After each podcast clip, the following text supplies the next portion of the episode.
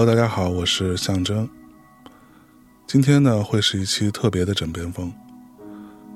我经常给米娅读书，睡前读书，哄她入眠。我想读的是最近一次录音之中，恰好提到的一本书，于是拿出来重新翻阅，顺道分享给你。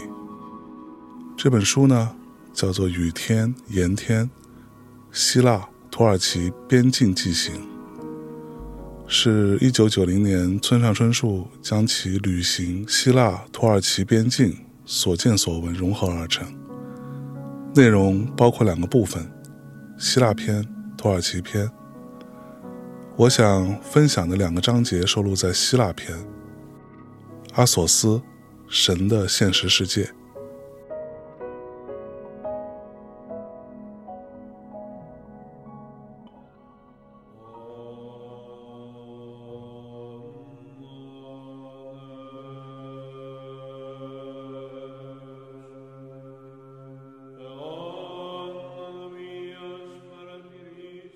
伊比龙修道院。关于伊比龙修道院，没有多少可说的。从斯塔夫罗基塔到伊比龙，走的是海边比较好走的路。我们五点从斯塔夫罗基塔动身，不出一个小时就到了，一路顺风，轻松至极。说句英语，就是 a piece of。我想，什么呀？这阿索斯也没什么了不得的嘛。这种傲慢后来受到了足够的惩罚。一路上还很漂亮，风平浪静。很想歇一会儿下去游泳，但不可能。这里是圣地，是神的庭院，严禁赤身裸体在海里游什么泳。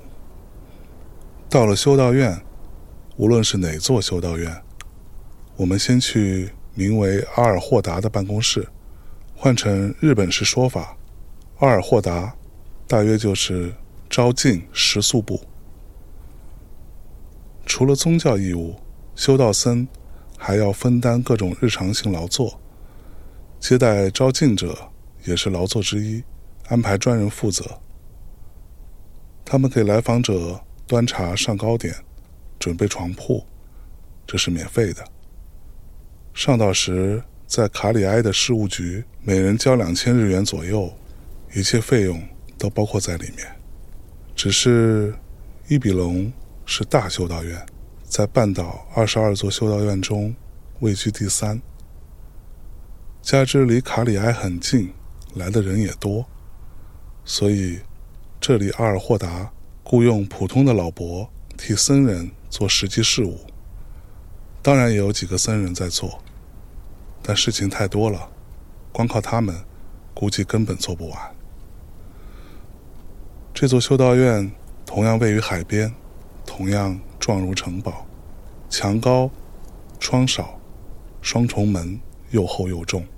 若想起电影《玫瑰的名字》中的修道院，场景就差不多了。走进这阿尔霍达。照例有鲁克米果冻和乌糟酒，和甜腻腻的希腊咖啡端上来。鲁克米我只吃了一半。在阿尔霍达帮忙的老伯把我们领进房间。房间狭窄简朴，木地板，摆着同样简朴的六张床。窗口有一个可以望见修道院的田地和后山。若是 Ocean View 就好了。不过不可贪心不足。这房间里除了我们，还住一个希腊老伯，不知此人是累了还是性情沉默，只是脸朝里躺着，一动不动。墙上挂一盏煤油灯，照明器具仅此而已。房间一角有一个较为像样的取暖炉。这个季节当然没生火，炉里。插着一个烟头，看样子有人在此吸过烟。房间里倒是禁烟，但希腊人一般都是烟鬼，怕是忍无可忍了。接待我们的老伯说饭已经开过，但若肚子饿了，可以特别做一顿。当然饿了，除了鲁克米，什么也没有进肚。在黑乎乎的厨房那样的地方，我们面前端来了凉豆汤、橄榄咸菜、硬面包和水。若问是否好吃，我想不能说是好吃。面包硬硬的，咬不动，又咸。但因为肚子瘪了，就算有怨气，也如获至宝。别无选择，奈何不得。端饭送菜的老伯说，他原是船员，日本也跑过几次。在希腊旅行起来，一天总要碰到一个这样的人。希腊的确当过船员的人多，但船舶不景气，他们都弃船上岸，迫不得已上岸当服务生，在大巴售票，当造船工。或者像这样，在修道院干杂物。离天黑还有半个小时，我们在修道院内散步。松村君照相，我踱着方步画几笔素描代替记录。伊比龙之名来自古伊比利亚高加索南部，因为这座修道院的创建者是来自伊比利亚的修道僧。阿索斯的修道院有一半左右都是这样。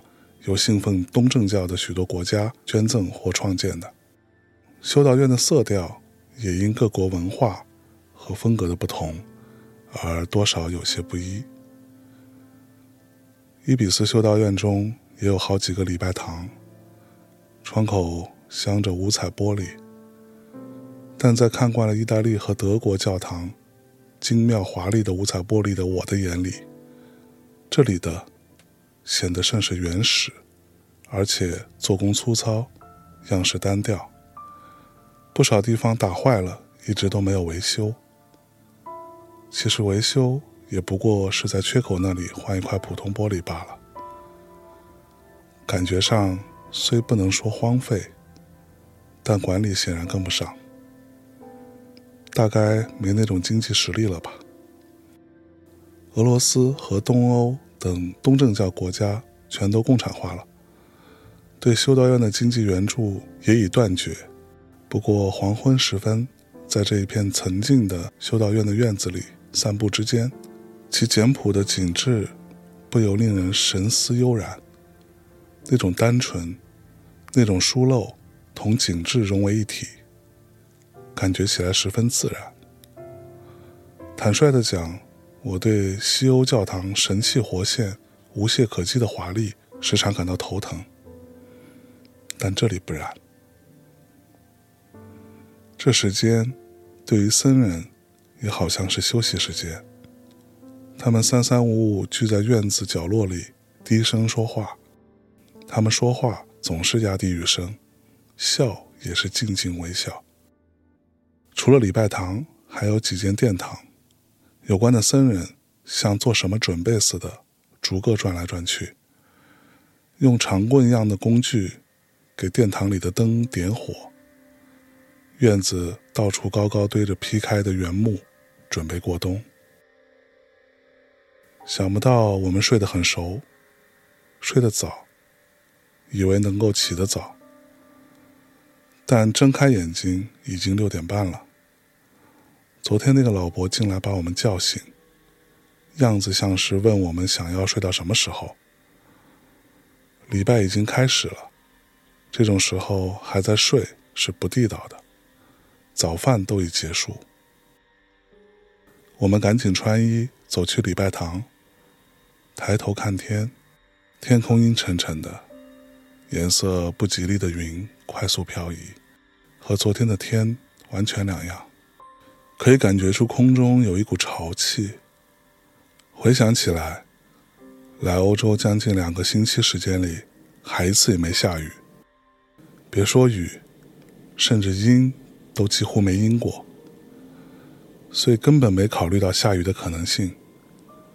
不过看样子很可能下雨。礼拜已经开始，身披艳丽僧袍的高僧向人们赐福。两个年轻僧人以朗朗动听的声音轮换唱着拜占庭圣歌。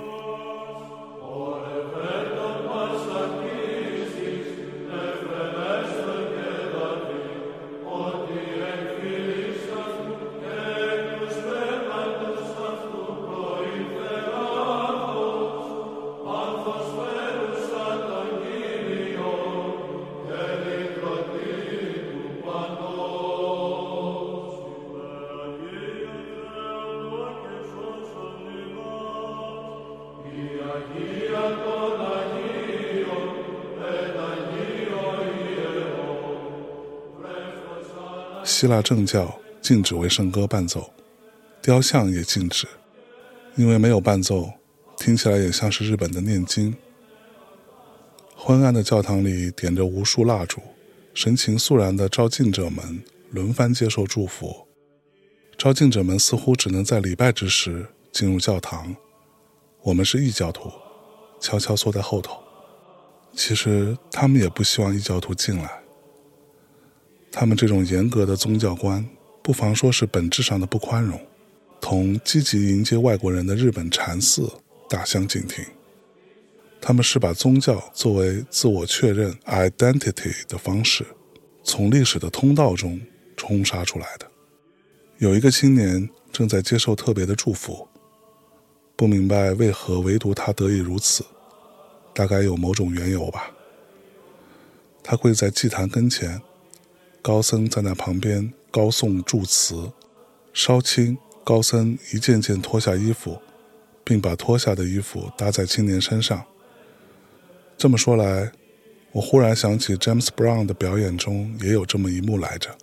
同 James Brown 连在一起有些不太合适，但那原本也是从福音中派生发展而来的，感觉上应是同一回事儿。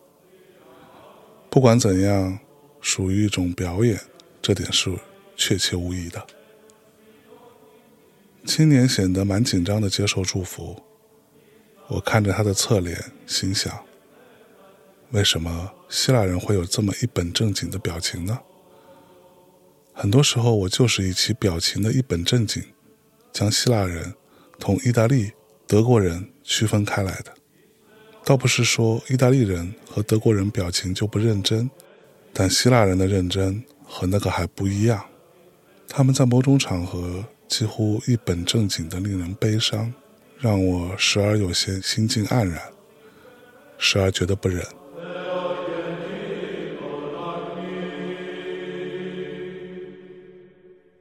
礼拜结束，高僧离开后，礼拜堂里收藏的宝物开始向招敬者们小心翼翼地展示出来，管事僧。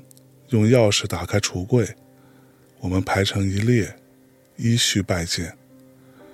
即使在阿索斯半岛、伊比隆修道院，这些宝物在数量和质量上也是数一数二的，亦被称为博物馆修道院。这么说，是不大好，算是比较柔和的修道院，至少不是武斗派顽固不化的修道院。阿索斯二十座修道院。可以分为两类，一类是全体共同生产性质的，另一类是多少柔软的成人个性的。祈祷是全体共同的，而饮食和劳作则由个人决定。伊比隆修道院属于后者。伊比隆修道院的宝物基本是宗教工艺品，似乎各有来历，但我对这类东西概无兴致。也不觉得多么可贵，其中有形状奇特、类似药丸盒那样的东西，细看之下，里边装的似乎是人的遗骨，想必是古代高僧遗骨的一部分。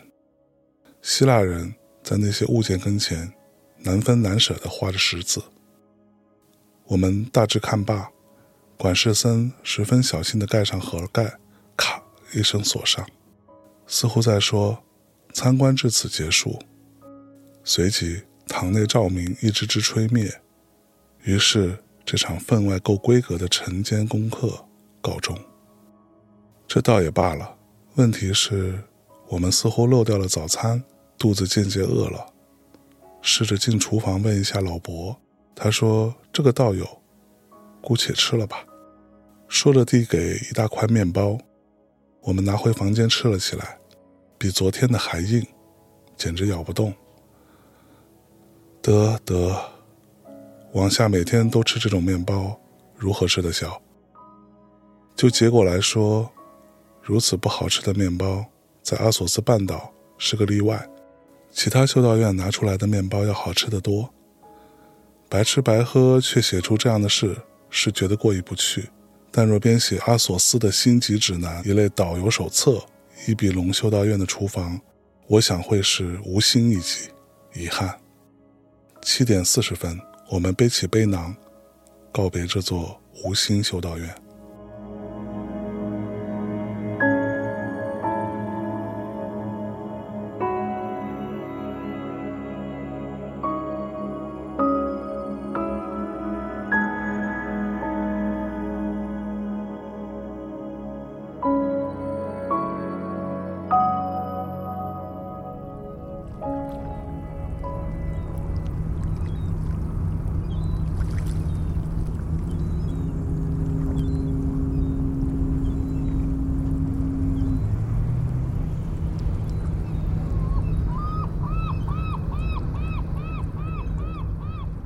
亚吉亚安娜，再见，阿索斯。晚饭后没别的事儿干，于是拿出关于阿索斯历史书，歪在床上查阅卡胡索卡里贝亚是如何形成的。书上说，卡胡索卡里贝亚是由四十个卡里比像一家人那样生活的人数少的小修道院合在一起成立的。最初住在这里的是一个名叫马克西莫斯的隐士。此人似乎是个讨厌人类的，或者真正是个偏执型隐士。一开始，他在近海盖了一座茅庐，一个人自得其乐地过着隐士生活。及至后来，其他僧人赶来在附近建房子的时候，他嫌他们妨碍修行，一把火烧了自己住的小屋，移居崖顶。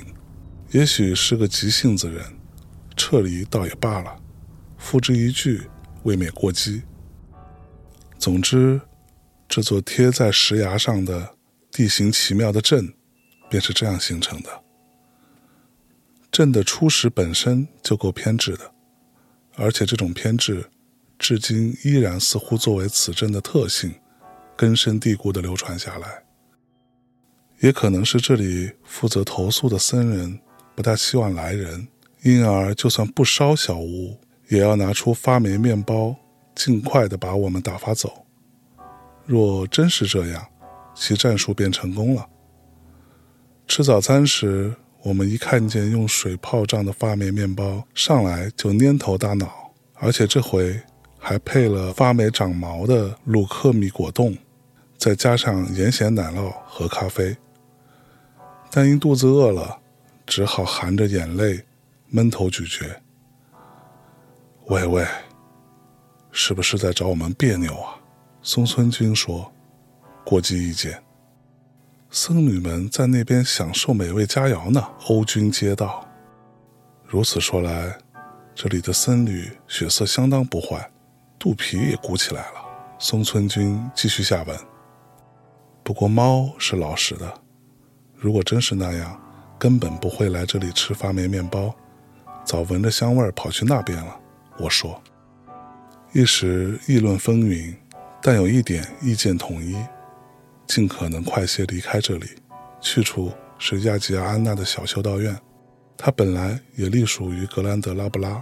虽说来到这个地方不能指望肥吃肥喝，但总会比卡胡索卡里贝亚略有好转。但愿。从卡胡索卡里贝亚去亚吉亚安娜的路又很糟糕。不折不扣是阿索斯最糟的路。山迅速变脸，谷迅速变深，攀上攀下，攀下攀上，连思考什么都厌烦。唯一的救星是天气好。途中同几个僧人擦身而过，不过来到这一带，不凑到跟前已分不出是僧人还是乞丐，亦或是大马猴。衣服破破烂烂，发须任其疯长。独有眼珠转来转去，便是这样的人在山里游走。路上遇见一个老僧，郑重其事地忠告我们：下次来时要洗心革面，皈依正教。走了一个来小时，体力耗尽，遂在山梁上擦汗，切开柠檬几汁喝了。柠檬真是好吃，喝几个也喝不够。尽管酸，可全然感觉不出酸，连皮也咔哧咔哧咬了榨汁。走路需常带柠檬，这是夏季在希腊旅行学得的一个教训。不说点什么提不起精神。于是边走边谈吃，什么在东京吃鳗鱼去哪家店了？什么荞麦面条哪里好吃？什么吃火锅用的魔芋丝和豆腐先放哪个为妙？什么吃东京的烧大葱最好去哪里？等等，尽是些无聊废话。但由于肚子正饿，交谈越来越现实，描写生动而具体。一如多数编辑表现的那样，用出版社经费吃饭，乃编辑的一项职责。欧军对饮食如数家珍，我也中意谈论吃喝，于是说个没完没了，大可消磨时间。而松村君却渐渐沉默下去，后来索性一声不响。我这人一旦开口就喋喋不休，但此君听得这种话。脑海里的食物形象自动自发的急速膨胀，每当提起食物，他便痛苦的心如刀绞。当时真的很难受。后来他对我坦白，我心里一阵歉然。不过早知如此，说的更刺激些就好了。这类描写是我的拿手好戏。总之，我们便是如此饥饿，如此疲惫。昨晚到现在等于什么也没吃。背囊里倒有一些苏打饼干和奶酪，但必须作为应急食物留到最后关头。无可预料，在阿索斯会发生什么。如此这般，我们大约连续走了三个半小时，也是由于鞋号不大合脚，脚上的血泡破了两个，指甲翘了起来。说痛当然痛，但最后连痛都懒得感觉了，只顾挪动脚步。我因为平时跑步，对于这种强行军在某种程度上是习惯的。问题是路况不好，况且已这么马不停蹄地走了四天。虽然是工作，但大城市长大的欧军也够可怜的。十一点二十分，好歹到了亚吉亚安娜。同卡夫索卡里贝亚相比，这里的人显然客气些，有咖啡和乌糟酒上来。乌糟酒委实够味儿，酒味儿好像整个侵入骨髓。从小修道院可以望见眼下光闪闪的大海和港口。这里也同卡胡索卡里贝亚一样，是在崖坡中间形成的集镇。向僧人打听船，答说今天的船已经开了，只能等到明天早上。问有没有其他船。回话说，若另外出钱，也许肯来。于是请其往达菲尼港打电话联系。此人蛮热情，甚至同船长谈了价钱。哎，跟你说，要价是不是太高了？人家是从日本来的，怕不好接受吧？如此讨价还价好长时间，最终以两万五千德拉克马敲定。看样子僧人觉得很对不起我们，问道：要两万五千才来，怎么办？贵固然贵，换成日元两万元多一点点，但又有停留许可的问题，决定顾下再说。可以的，我们说。过了一会儿，希腊人聚拢起来，七嘴八舌议论说，这三个日本人花两万五千租船如何如何。两万五千对他们来说是相当不小的数目，很难相信出这么大一笔钱租船。本想告诉他们，从成田。到东京市中心搭出租车也要这个价，但说来话长，遂作罢。我适当解释说，虽然高得出格，但因为工作无论如何也得回去，又怕赶不上飞机，他们这才好像理解了。估计往下要把我们这件事议论好几个月。船来之前就在那里晒太阳消磨时间。我请为我们打电话的为人和气的僧人领我们去看礼拜堂，里面墙壁上同样满满画着地狱图和天堂图，也有种种样样惨不忍睹的殉教和受难场景。对方非常亲切地介绍礼拜堂细部，但因为是希腊语，具体听不大明白。不过此人的确亲切，说到这位圣人被挖了眼睛时，做出真相要挖眼睛的手势，所以大致意思可以把握。如此一来二去，船终于来了，船相当结实，看来是在渡轮时刻表以外临时开来的。不妨说类似船长。个人赚外快，从这里到达菲尼一小时，从那里去乌拉诺波里两个小时。这个路程租一条船两万多日元，以我们的感觉算便宜的。码头上有对希腊人父子，希望一起乘船过去，问可不可以？当然可以。为父者三十五六岁光景，脸黑黑瘦瘦，小男孩十来岁。两人从凯拉西亚来，把阿索斯修道院转了一圈，这就要去戴奥尼苏修道院。一对沉默的不可思议的父子，其中总好像有什么缘故。上得船，我们马上脱下运动鞋，打赤脚，只穿一条短裤，躺在甲板上。途中在戴奥尼苏修道院靠岸，放下昭敬父子，之后朝达菲尼驶去。进入阿索斯和离开阿索斯必经达菲尼，在达菲尼，我们不得不重新穿上长裤。在神的庭院里穿短裤是不敬的。达菲尼有个检查许可证和简单检查行李的地方，看是否把修道院的宝物带出，但没那么大动干戈。我们停留期间的过期也没算回事儿，粗略扫一眼证件，OK。这样，我们的阿索斯之旅终于落幕。到了乌拉诺波里，我们首先做的第一件事是进酒吧式餐馆猛喝一通冰镇啤酒，痛快的差点人事不省。接着就放开肚皮享受京式佳肴，点了鲜鱼汤、炸薯条、穆萨卡用茄子和羊肉做的希腊菜、沙丁鱼和色拉，又从车里拿来收放机，听着沙滩男孩慢慢进食。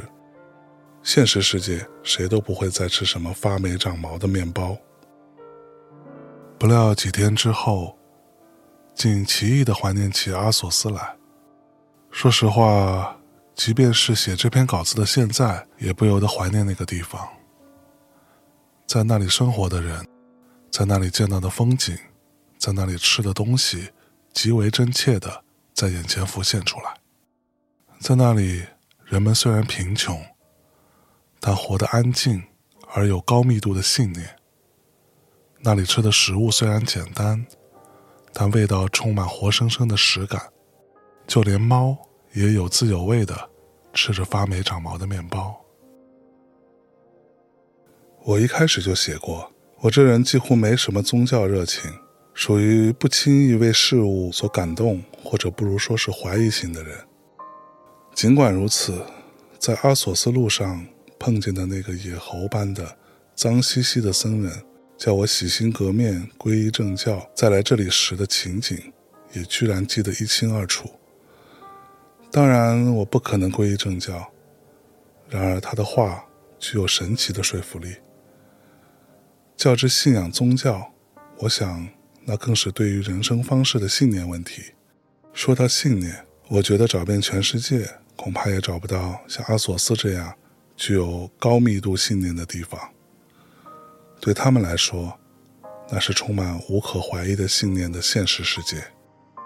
对于卡夫索卡里贝亚的那只猫来说，发霉长毛的面包，也是最具现实性的东西之一。那么，究竟哪边是现实世界呢？